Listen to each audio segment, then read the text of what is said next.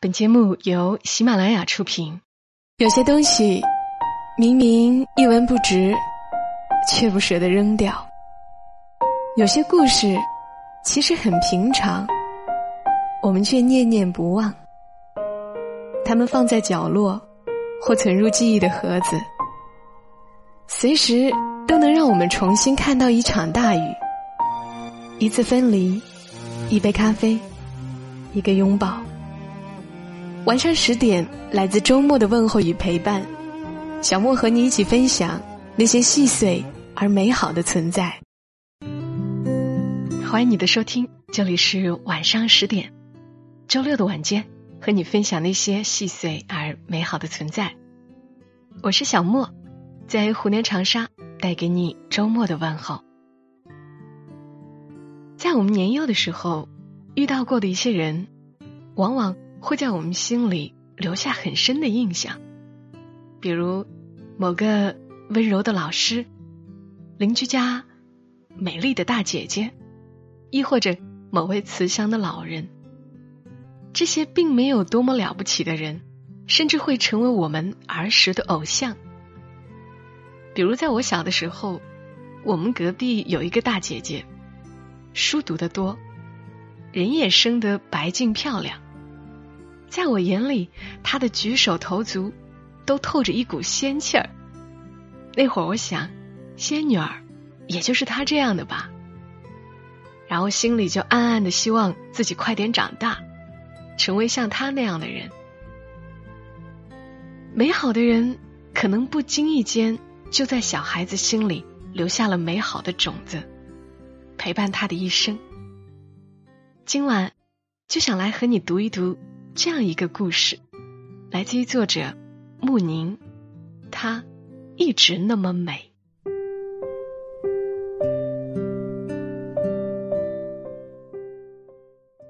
再一次遇到青怡，是在宁波老外滩一家小酒馆里。十一小长假后，我被派去宁波出差，处理完工作，已经快晚上八点。同事已经精疲力尽，饭也不吃，就嚷嚷着回酒店睡觉了。我却精神很好，便独自沿着外滩闲逛。逛了没一会儿，突然凉风大作，黑云密布，一副要落雨的架势。我只穿了件针织衫，被吹得牙齿打颤。恰好瞥见一家看上去。颇有格调的酒馆，于是决定进去喝一杯，暖暖身子。酒馆的装修偏日系，清一色木质桌椅，一个神似朴树的驻唱歌手正唱着一首伤感的民谣。顾客不多，零星的散落在角落里。最显眼的桌子上。坐着位穿烟青色风衣的女人，看起来年近五十，腰身挺拔优雅，不像寻常的中年妇女。她托着腮，目光注视着歌手，似乎很沉醉于那首民谣。我心里蓦然一惊，觉得她异常眼熟。走近几步。才确认，那真的是青姨。青姨，你怎么在这儿啊？我没能按捺住兴奋，声音不自觉的放大，惹得其他几个顾客纷纷侧目。青姨倒像是没被这突如其来的叨扰吓到似的，慢慢转过脸来看我，轻声问：“姑娘。”你认得我？是我呀，依依，您不记得我了吗？过了几分钟，青怡才终于露出一个恍然大悟的表情。你是依依，长这么大啦，难怪一时没认出来。说完，拉了拉身边的椅子，邀我入座。青怡，你一直在宁波吗？过得好吗？小梦姐好吗？我坐下，紧紧盯着青怡，像求知若渴的孩子，顾不上思考，对一个刚刚久别重逢的人这么连连发问，是不是会显得无礼或唐突？就把深藏多年的困惑一股脑倒出来。青怡微微一笑，对我说：“依依，如果你不急着走，先叫杯喝的吧。你好像有点冷，暖一暖。我们慢慢聊。”青怡的声音依旧很轻，笑容里却有种使人心安的力量。我霎时间有些出神，想起上一次见青怡这样笑，还是在十九年前。那时我九岁，和青怡是邻居，嵊州偏僻的小山村，屋子盖得像多米诺骨牌，一户挨着一户。青怡家跟我家住的最近，两间房只隔了一棵大槐树。每年四五月，槐花缀满枝头，风一吹，洁白花瓣簌簌飘落，远远看去，宛如晴光中的一场春雪。虽然住得最近，但母亲和青姨却不怎么来往。确切的说，村里的女人多半都不怎么和青姨来往，在他们眼里，青姨是个异类。原因不仅仅是因为青姨是城里人，白净漂亮，身上有股他们学不来的文雅气，还因为青姨来到村里后，和他们吃同样的饭，干同样的活，整个人却仍然白净漂亮，温文尔雅。青姨原本是城里派来支教的小学老师，任期只有一年。然而那一年，青姨却和村里为数不多有才华但没钱上大学的杨叔坠入了爱河。任期结束时，两个人你侬我侬，难分难舍。青姨便毅然辞去城里的工作，留了下来。和杨叔结了婚，青姨从家里借了些钱，两人承包了几亩茶园。此后便和村中的人一样，柴米油盐、粗茶淡饭，日出而作，日落而息。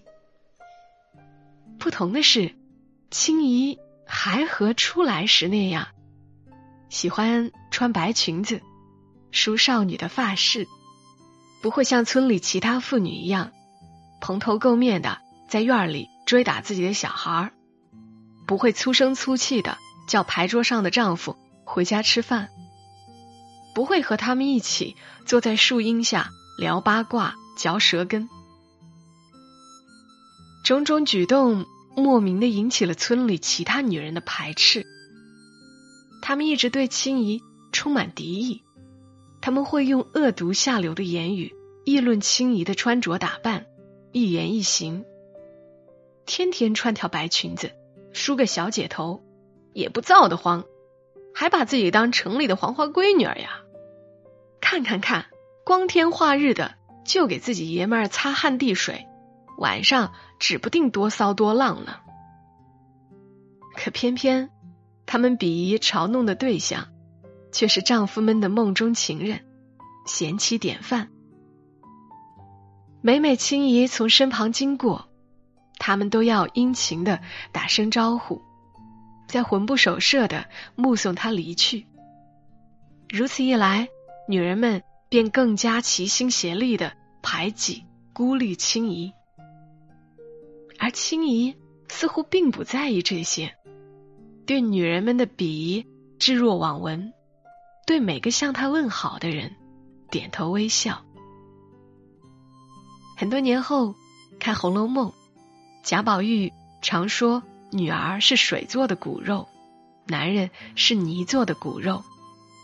但宝玉也说，女孩未出嫁是颗无价之宝珠，出了嫁不知怎么就变出许多的不好的毛病来。虽是颗珠子，却没有光彩宝色，是颗死珠了。而青怡虽然已为人妻、为人母，但我觉得她仍是水做的，是光彩熠熠的珠宝。其他女性对她的排挤、攻击，反而让她心生悲悯。九岁时的我，当然想不到这么多，我只是喜欢青怡。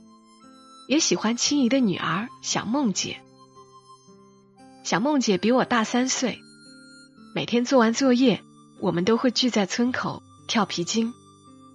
她总会带着瓜子儿和糖，若是我跳皮筋赢了，她就奖励我分我一半儿；若是跳输了，她就安慰我分我一半。我很羡慕他，他是青怡唯一的孩子。衣服总是干净整洁，书包里常常有零食。青怡和杨叔也从不争吵。经过他家门前，从屋里传出的只有甜甜的欢声笑语。而我，自从四岁时母亲生下弟弟，就成了家里的半个隐形人，给孩子发零花钱，有额外吃食。过年做新衣服的时候，父母眼里就只看得见弟弟；而做家务、看护弟弟或者争吵后需要出气筒时，他们才会想起我。有时我没照顾好弟弟，让他碰了、磕了，或是弟弟犯了什么错嫁祸给我，都会被母亲用藤条抽，抽完还要在门外罚站。青姨见了，就把我偷偷抱回家，为我处理伤口，替我重新扎好凌乱的头发，还会做些糯米果，笑着看我吃完后再让我回去。被青姨带走的次数多了，难免被母亲发现。母亲发现后怒不可遏，并明令禁止我不许再去。我喜欢青怡，但更惧怕母亲。于是青怡再来带我回家时，我只能怯怯的冲她摇头。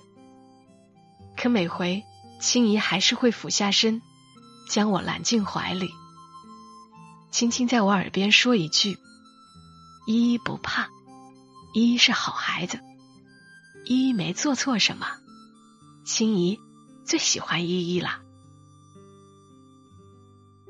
那时我总觉得，青怡的怀抱是我另一个家，里面有温暖的光、好吃的食物和茉莉茶的清香。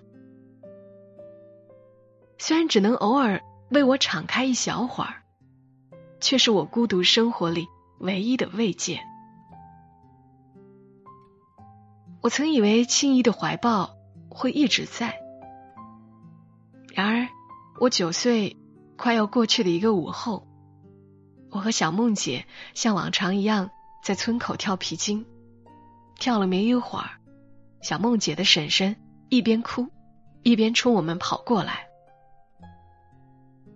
我们还没来得及问清缘由，那个矮胖粗壮的女人就一言不发拽走了小梦姐。我本能的跟了过去。只见青怡家门前乱哄哄围着许多人，杨叔倒在人群中央，动也不动，嘴边溢满吓人的白沫，而青怡附在杨叔的胸口，泣不成声。那是我第一次，也是最后一次看见青怡哭。那天回到家。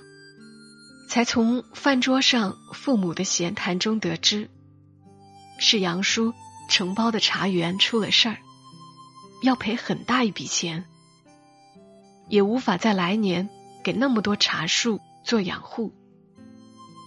杨叔抵不住压力，才服药自杀，酿出这场悲剧。那天之后，在树荫下聊八卦、嚼舌根的女人们。又多了一项娱乐活动，就是看着青怡这个娇柔造作的寡妇如何独自带着女儿撑起一个家。然而，青姨很快不负众望，余劲复起。办完杨叔的葬礼，青姨就带着小梦姐回城里娘家筹了钱，抵了部分赔款，又靠着茶园的收成慢慢还了债。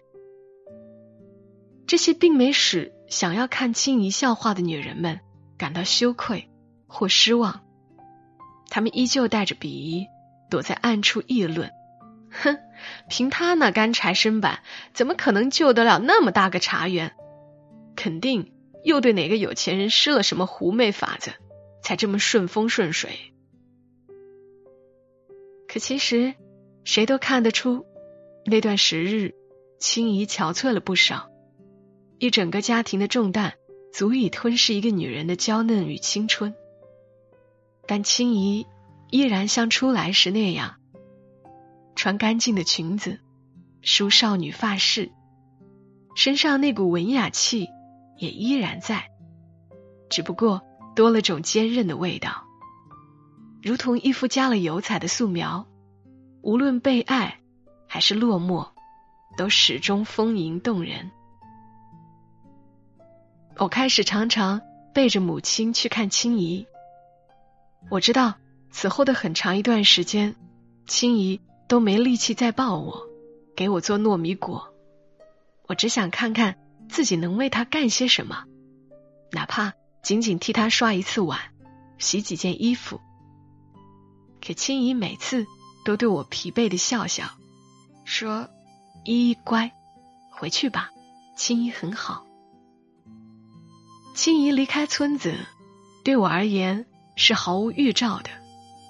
我只是在一天放学后经过他家时，见所有的门都大大敞着，里面除了一个笨重的衣柜和灶台，别无一物。看着灰尘在空荡荡的屋子里静静飞舞，我才恍然意识到，青姨走了。他们有人说。青姨只是卖了茶园，回城里继续当老师了。有人说青姨傍上大款，带小梦姐改了嫁。后来的事儿记不大清了，我只记得那天自己坐在青姨家门前，一个人哭了很久。九岁的我还无法对自己喜怒哀乐的缘由了如指掌。当时我以为自己哭。是因为生青姨的气，气他不告而别，气他说最喜欢我，却可以在离开时毫不在意我。直到青姨再一次坐在我的面前，我才明白，当时哭，并不是因为生青姨的气，而是因为我失去了青怡。我是六年前来的宁波。你小梦姐，大学毕业就留在宁波，去年结了婚，买了房，怕我一个人寂寞，非要把我接来一起住。今天他出差，我就出来逛逛。依依，你呢？这些年还好吗？服务生端来我点的酒，青姨才缓缓开口。我回过神。点点头，又急切的问：“你们当年离开村子之后，到底去哪啦？”青姨的目光微微下移，像是有点不好意思。还能去哪呀？那时我父母生了疾病，我就转让了茶园，带着小梦回了城。说到这儿，青姨忽然顿了顿。认真的望着我，问：“当时走得急，也没跟你打声招呼，你怪青姨了吧？”我轻轻握了握他放在膝盖上的手，说：“没有，我只是很想你。”青姨没有移开目光，神情依然认真。他问：“我走之后，你妈妈还有经常打你？”让你在门外罚站吗？我笑笑，摇了摇头，眼眶一热，不打了。青姨走了，我就长大了，长大了就不会再轻易挨打了。我们一直聊到酒馆打烊，告别的时候，青姨留了她现在的电话和地址，说离开宁波之前，如果有空，一定要去她家玩，她给我做糯米果吃。雨下过，又停了，路面像黑色镜子。青姨在路灯下和我挥手说再见，路灯把她的影子拉长，黄色的灯光包裹着她渐渐缩小的身影，她依旧如珠宝一般美丽。我就是喜欢你现在的样子，我就是喜欢你这样的脾气。有时善解人意，有时粗心大意。就是喜欢你现在的样子，我真的喜欢你现在的样子，我真的喜欢你这样的任性。有时千言万语，有时不说一句。真的喜欢你现在的样子。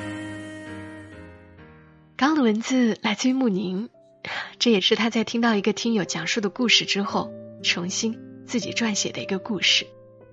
如果你有打动人的故事，需要有人帮你整理出来，可以讲给穆宁听。穆宁的新浪微博是穆宁一九，如果值得书写，比如情节动人、故事完整，那穆宁会把它写出来，那就有机会在节目中播出。更多节目信息也可以搜索小莫的公众号“默默到来”，沉默的默，娓娓道来的到来，或者直接搜索公众号的 ID“ 默默到来”的全拼幺二七幺二七。我们下期声音再会。祝你今晚好梦，小莫在长沙，跟你说晚安。